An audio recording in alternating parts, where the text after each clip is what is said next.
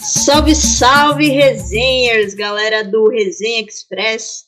Aqui é a Mari Celestino e nesse episódio eu tô com meu colega aqui de resenha histórica, o meu querido professor Gustavo. E aí, Gustavo Amaral, como estamos?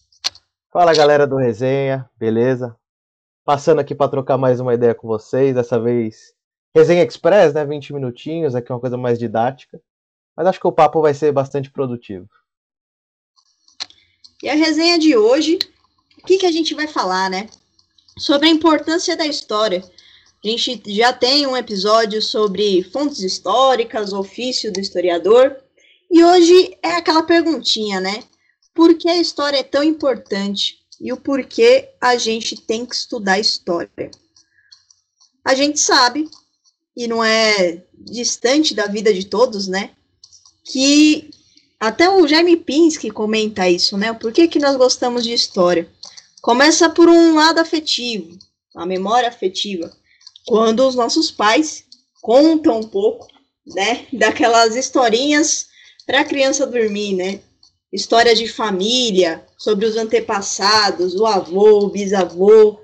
Sentar naquele churrascão de família e contemplar um pouco da nossa ancestralidade, né? E é muito interessante esse gosto da história pela infância, porque a gente entra um pouquinho até no sentido pelo qual a história ela tá na sala de aula, ela tá na escola, né? Que quando você tem uma fábula, né, um conto, todo conto ilustrativo, elucidativo, no final da história sempre tem a moral da história, né? Sempre tem algo para passar, sempre tem algo para te ensinar. É um processo de aprendizagem. E para no, nós, historiadores, né? A história não é muito diferente, né, Gustavo? Não, de jeito nenhum. Eu acho que assim, é, é importante isso que você está falando porque a gente passa por etapas, né, ao longo da vida. Então, ao longo ali da, do desenvolvimento da criança, o primeiro contato que ela tem com a história é mais com a história em si. Então, é uma coisa um pouquinho mais fechada, mais ligada à história da família, daquela comunidade em que ela vive e tudo mais. E depois isso vai amadurecendo de certa forma. Aí a pessoa vai chegando ali no, nos anos iniciais do fundamental, ela vai tendo noção um pouquinho mais clara do que de um circuito mais amplo, né, que ela faz parte.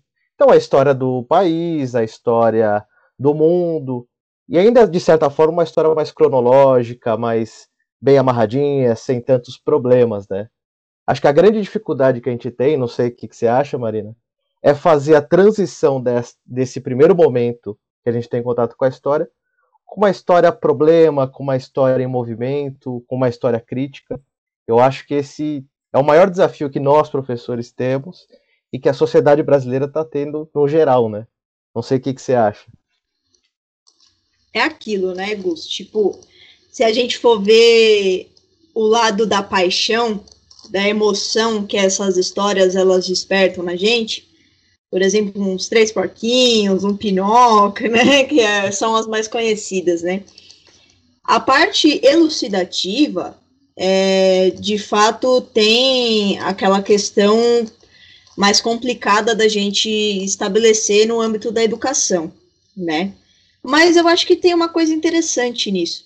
Porque todas as histórias, né, no caso das histórias infantis, né, elas têm o que o historiador ama, que é o sujeito para analisar os sujeitos da história, tem um objeto para ser analisado, tem o lugar que se passa essa história, né? E tem um tempo. Querendo ou não, existem é, características que marcam o tempo, né? E nós, historiadores, adoramos isso, né? Porque é a, é a parte da análise. É onde começa a ser produzido a fonte histórica, né? E aí eu acho que é a ponte que a gente pode usar, por exemplo, para falar de um Egito antigo, né?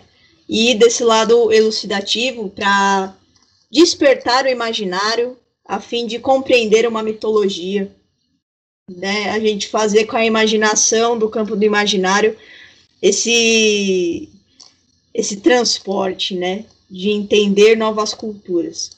Porque aí é aquela, aquilo que você comentou, né? A discussão ela tem a questão do tempo, da cronologia, tem a história factual, que muito a teoria da história já já segurou muito, né? Só esse esse esse ponto de se olhar a história.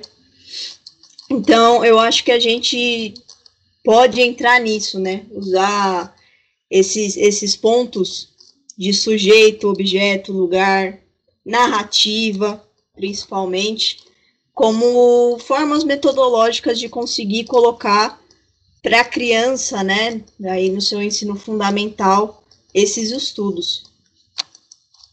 Eu acho que o, que o mais interessante disso aí que você estava falando é que, assim, é importante a gente começar com o que é o conceito de história, né, em si.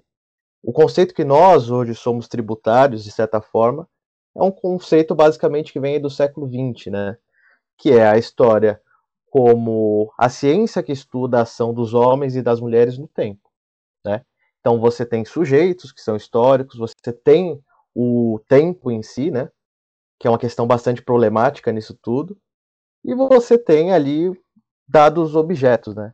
O, o interessante da gente entender é o seguinte, passar isso para as crianças, acredito, que é uma questão até que a história ela não é ela não é ela sempre é construída a partir de um relato de um terceiro, né?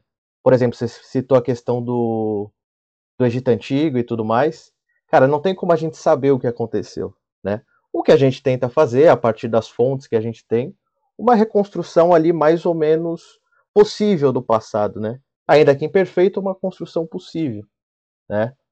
E aí eu acho que dá pra gente explorar isso de diversas formas na educação, né? Cada período tem suas especificidades ali.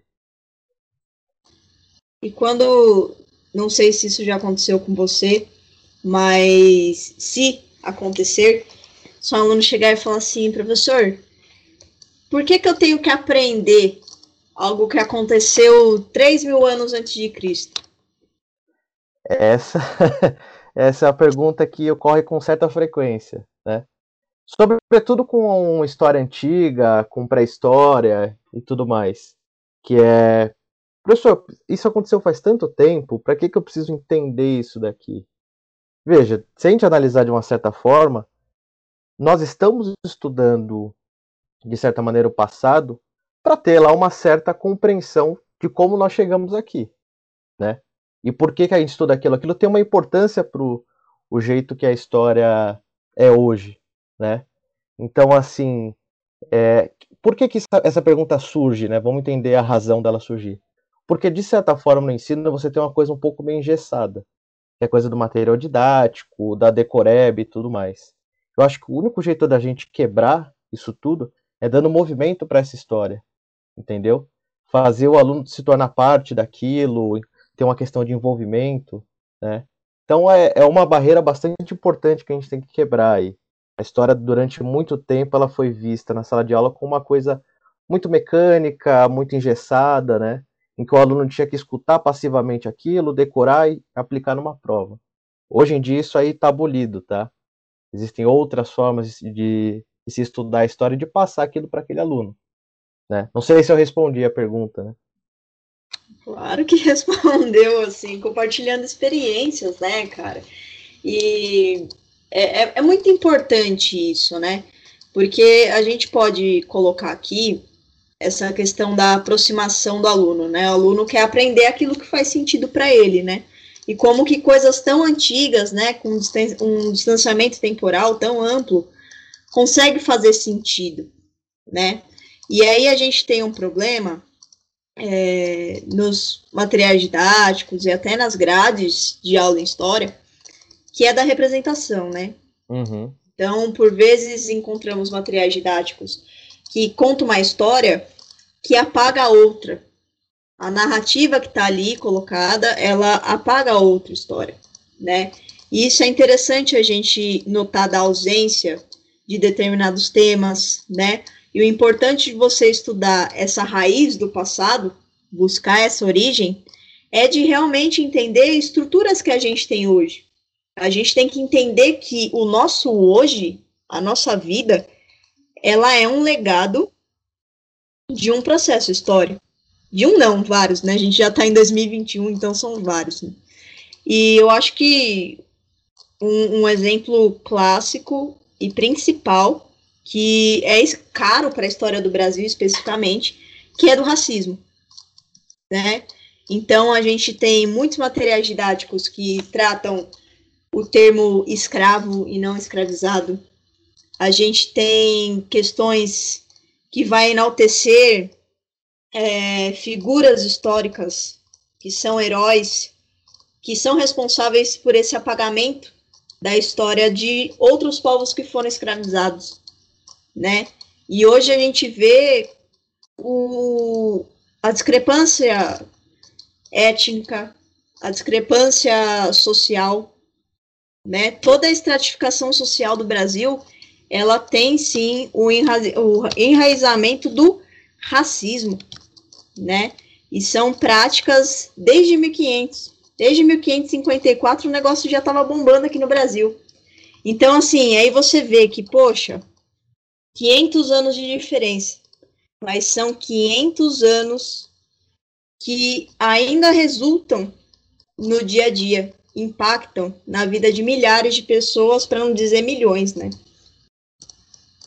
É, e assim, é uma coisa que a gente tem que ter uma, uma certa perseverança, uma certa paciência, porque é o seguinte: o que, que é o material didático em si, ou o que, que é o ensino de história na, nas escolas? Ele está muito ligado ao que é produzido pelos cientistas da história, por, por nós historiadores. Né? Então, isso leva um tempo de chegar, sair da universidade e chegar até a escola. Você tem um tempo ali de mais ou menos, sei lá, 5, 10 anos para atualizar as metodologias, o conteúdo e tudo mais. Aí que entra o papel do professor. O professor que ele tem que ser ao mesmo tempo pesquisador, ele tem que trazer essas, é, essas novidades, essas antecipações e jogar para a escola. Tá?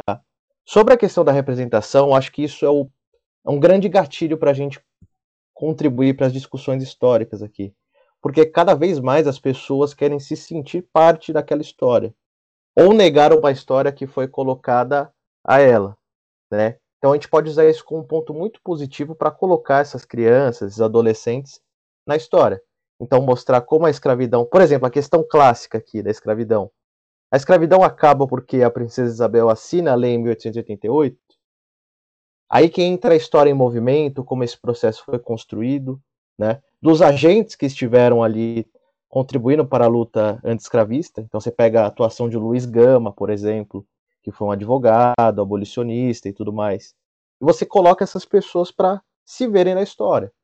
Então, mulheres, você tem os homossexuais, você tem os negros, né, que na história do Brasil eles ficaram durante grande parte do tempo marginalizados. Né? Estou falando só nem da situação é, social em si, mas da narrativa histórica, entendeu?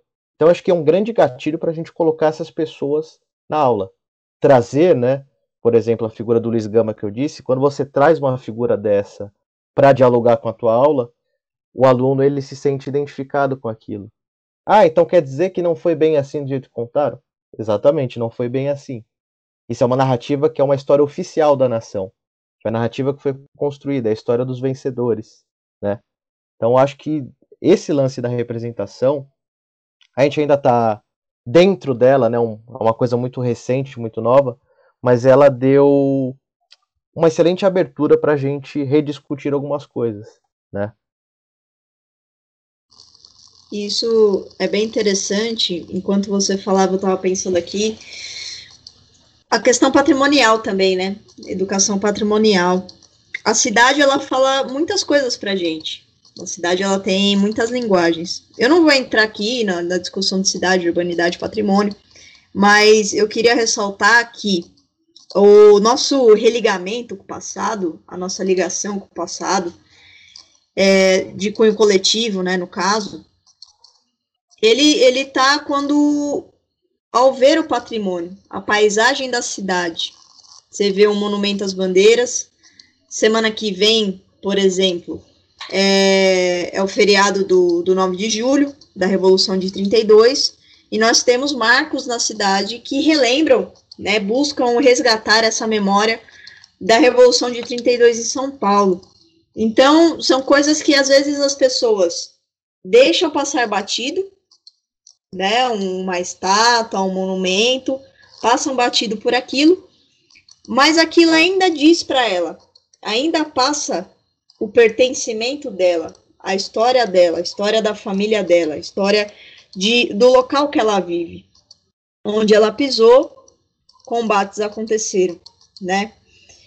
Isso é bem interessante. Isso é bem interessante, porque a gente sempre busca saber a história dos nossos pais, a história dos nossos avós, né? E a história do bairro que a gente vive, né? Eu acho que o, os cursos que, que o pessoal mais procura é esses cursos que buscam contar um pouco da história do bairro. E isso faz parte da história, cara, da história de cada um. E é importante a gente ressaltar que sem vida, né? Por mais que a história ela, ela fala ela fala muito da morte, né? A, a morte eleva a vida de algum sujeito histórico. A gente precisa dar vida para a história acontecer. A gente precisa do dinamismo entre as pessoas para essa história acontecer, né? Então é, é muito importante que o historiador ele saiba analisar o passado e passar isso para a sociedade, a fim de que ela tanto aprenda com seus erros do passado. Eu acho que o, um dos de bons exemplos que eu posso usar aqui são de crises econômicas. Né? A gente teve uma no começo da República, que foi da, do encilhamento com o Barbosa, que é um, um erro que hoje um economista não pode fazer mais, não pode cometer mais. E você só consegue ter esse processo de aprendizado através da história, né? E por muitas vezes as pessoas não se dão conta disso, não se dão conta da importância quando elas estudam na escola, não se dão conta da importância quando elas se deparam com o monumento, elas e nem se dão conta da importância da história para a profissão delas né? Porque a história é uma grande zona das profissões, né? E dos saberes científicos, evidentemente. Acho que você tocou em bastante coisa importante aí. É, de certa forma, as pessoas têm no, no imaginário, aqui ainda que seja inconsciente, essa ideia de que a, dá para tirar da história lições do passado, né? Isso é uma coisa um pouco complexa, né? Você tocou em dois pontos. Nesse, a questão da cidade, do patrimônio. Esse é muito complexo porque, assim, durante muito tempo se acreditou que a, escola, que a história fosse uma grande escola. Né? Então, que a partir dos erros do passado, nós não repetiríamos do futuro e, assim, não cairíamos em armadilhas. Né? Isso é meio complicado, porque, assim, muitas coisas que aconteceram no passado são impossíveis de se reproduzir. Né? Porque nós vivemos uma outra forma social, o jeito que nós é, produzimos, trocamos mercadoria, as relações sociais elas são completamente diferentes de um tempo para o outro. Então é uma operação que ficou muito consolidada ao longo dos anos, né? Está bastante presente no senso comum, mas não é possível fazer esse tipo de coisa? E o segundo ponto que você tocou que eu achei bastante interessante e que serve para trazer é, essa aula para o cotidiano do aluno é o uso da cidade, né? A questão que você falou dos bandeirantes, pô, se a gente pegar São Paulo como um todo, você tem uma grande construção da memória do que representou São Paulo no tempo. Então o cara vai viajar, ele vai pegar a rodovia dos Bandeirantes. Né? Ele vai lá no Ibirapuera, tem um monumento dos Bandeirantes. Então, de certa forma, cada parte que ele vivencia da cidade tem uma memória ali construída. A gente se relaciona de alguma forma com aquilo. Né?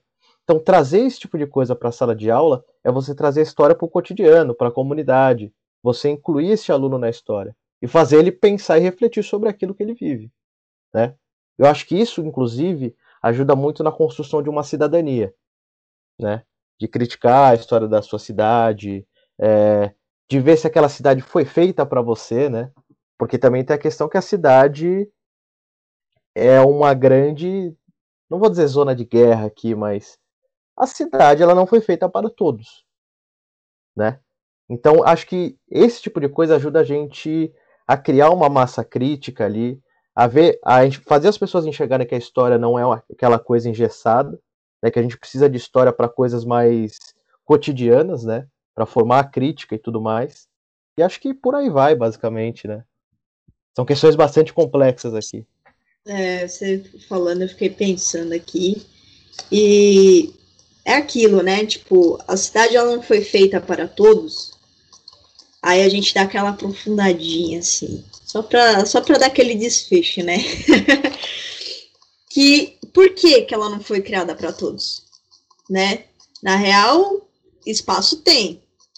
Né? Espaço tem, propriedade tem, lugar para morar deveria ter, alimentação deveria ter também, mas qual que é a política formada para administrar, para governar as pessoas, as coisas e a, a cultura que excluem uma parte da população? E aí que é o ponto, que é o ponto que só a história vai responder. De certa é... forma, sim. Porque aí é aquilo, né?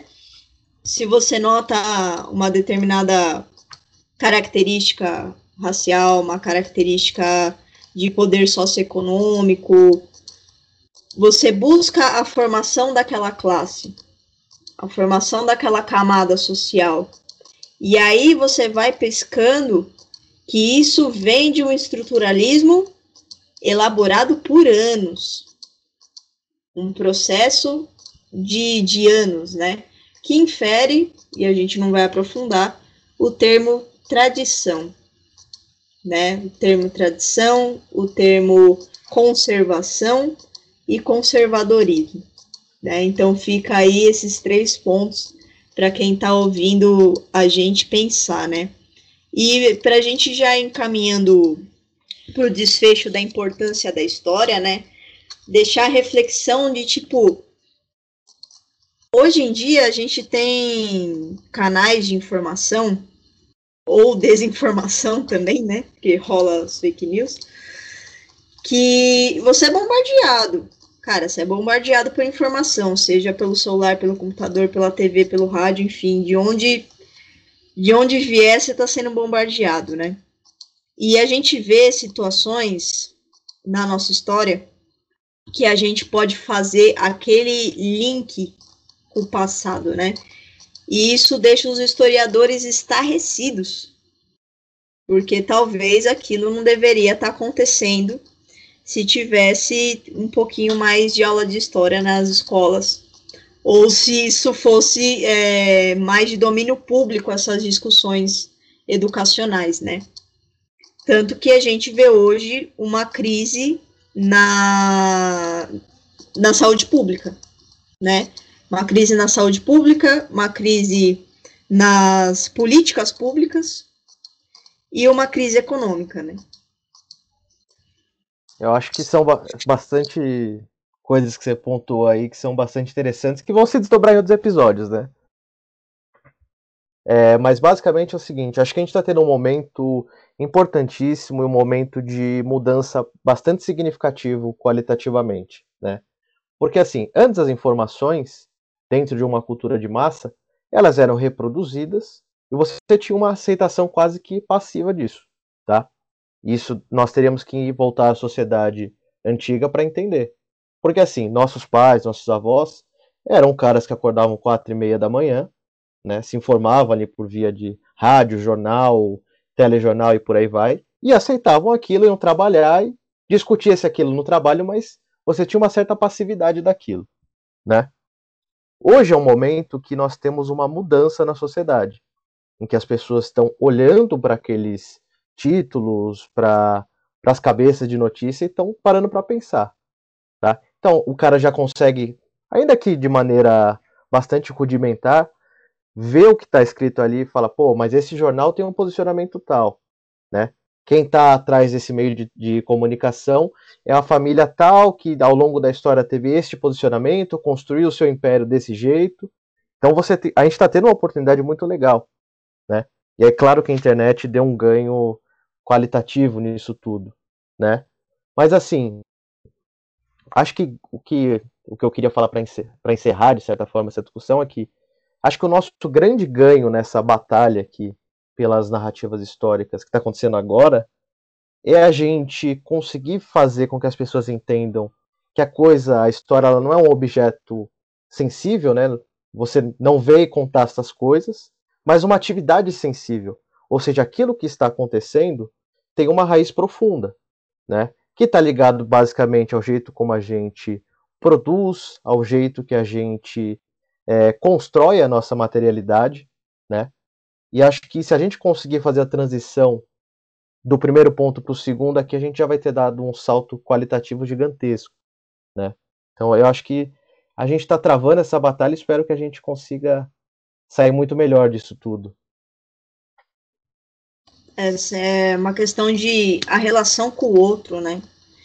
E, e é, é aquilo que a história manifesta. Ela se manifesta de inúmeras maneiras, inúmeras relações, em inúmeros lugares, né? E com inúmeros sujeitos. E é algo. Quem se interessa, né? Desenvolve um fascínio pela história. E aí, para finalizar, eu quero deixar aqui uma indicação de livro que tem o e-book disponível, né? O PDF completo na internet. Aquele Googlezão que vai estar tá lá. Inclusive, a própria USP disponibiliza o PDF desse livro, que chama A Escrita da História nada mais, nada menos que Michel Dissertou, né? Gu, você tem alguma indicação aí para fazer de livro? Eu acho que, já que nós entramos nos classicões, né? Quase que os manuais aqui da nossa geração de historiadores, eu fico com a Apologia da História sem sombra de dúvida. Que é basicamente. A Apologia da História indica um já mais profundo aqui, que é a ideologia alemã. Mas assim, só vai para a ideologia alemã depois de um certo tempo, tá? Fica na apologia da história, ali com o Sertor. Até o Sertor você já deu uma indicação difícil aí. Ah, é que eu sou da, da teoria nua e crua. Não, mas perfeito, eu também adoro. Mas assim, tem vários livros hoje em dia que tem um intuito mais didático, né, da coisa. A indicação que eu posso dar, a maior indicação, é você ver a credibilidade da pessoa que está escrevendo ali, né? Pega o livro, qualquer livro, ó, tô com a apologia da história aqui. Você vai ter ou atrás, ou aqui dentro do livro, a pessoa que escreveu. Vê se a pessoa é da área, se ela entende daquilo que ela está falando, né? Eu acho que a credibilidade da informação, acho que é uma das principais batalhas aqui que a gente tem que travar, né? Porque tem profissionais que são dedicados a estudar história, como é o nosso caso, né? Recentemente a gente teve o reconhecimento da profissão do historiador. Então, assim, a, a nossa maior batalha, eu acho, é trazer informação de qualidade né, e fazer isso chegar nas pessoas, que é o que a gente está tentando fazer aqui, né, de certa forma. Então, verifique se a informação que você está consumindo é correta, né? Acho que basicamente é isso. É, isso que você falou é bem importante. A gente já conversou né, em off sobre isso, muitas vezes no resenha, que é essa dificuldade de estar tá produzindo conhecimento num mercado em que uma pessoa que não tem a qualificação para estar comentando sobre aquele assunto tem assim um, um domínio do mercado. Né? Então é, é muito complicado a gente ficar batendo de frente. Tem que bater de frente, é a nossa luta, a gente tem que resistir, né? E queria deixar aqui também para todos os resenhers que todo grupo é formado em história, tá? e que não todos, mas a maioria estão no mestrado, ou já concluíram o mestrado, ou vão ingressar no mestrado. O mestrado não é nada, é, não faz a gente ser melhor do que ninguém, mas é a nossa especialização, né? Cada um com a sua pesquisa, mas focando em história, tornando cada um apto e extremamente competente para fazer as análises que a gente faz em cada episódio certo? Gu, dê seu tchau. Galera, muito bom estar com vocês aqui. Acho que a gente conseguiu tocar em muitos pontos, não aprofundamos em nada aqui, mas acho que a gente conseguiu pontuar as principais pautas do debate aqui atual, né? E acho que o grande recado que a gente tem que deixar para todo mundo é que a história ela é para todos, né? E acho que isso está começando a se consolidar, as pessoas estão começando a entender isso. Então, quando eu digo que procure essa informação que está recebendo de qualidade. Não é que assim, só pode falar de história quem tiver um certo lugar de fala e tudo mais. Não, todos podem discutir, né? É que lógico que rola uma comercialização em cima disso, mas assim, discutam a história, a história ela é para todos, né? Ache o seu lugar aí na história, conforme for o seu interesse pessoal, e vamos construir um mundo melhor a partir disso. É o que eu acredito, pelo menos. Valeu, gente. E para você que ouviu até agora, o meu muito obrigada. Resenha Histórica agradece, certo? Siga-nos nas plataformas digitais, certo? Siga-nos também no Instagram, adiciona o Resenha Histórica lá no Facebook, que sempre tem novidades e postagens para vocês. Beijo da Mari e até a próxima. Tchau!